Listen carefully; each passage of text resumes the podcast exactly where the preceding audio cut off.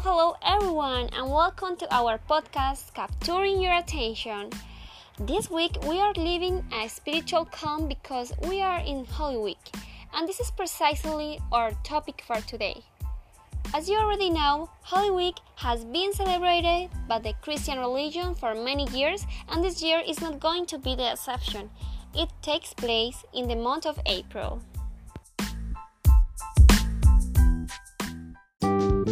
During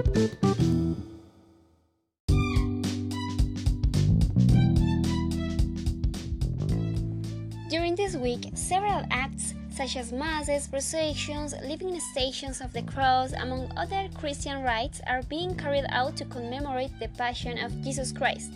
And precisely these acts have been gathering thousands of religious faithful to commemorate the events by which Jesus Christ is recognized as the Savior of humanity and Son of God.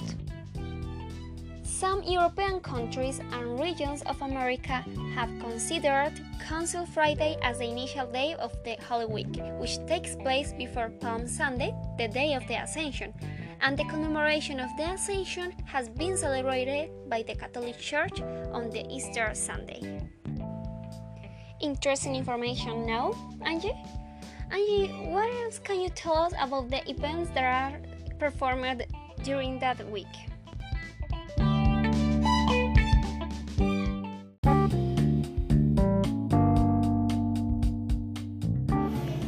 It's true, Dina. It's a well known topic all over the world. During this week, the church is holding masses to bless the bouquets and palms.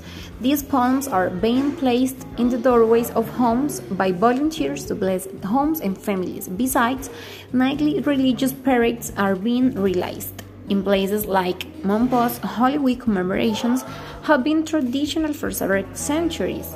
For example, there, the Bolivar Symphony Orchestra is carrying out the Festival of Sacred Music.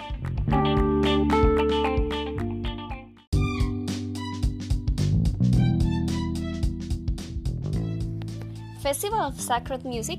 Oh, it is really interesting, Angie. I didn't know that. But it's okay.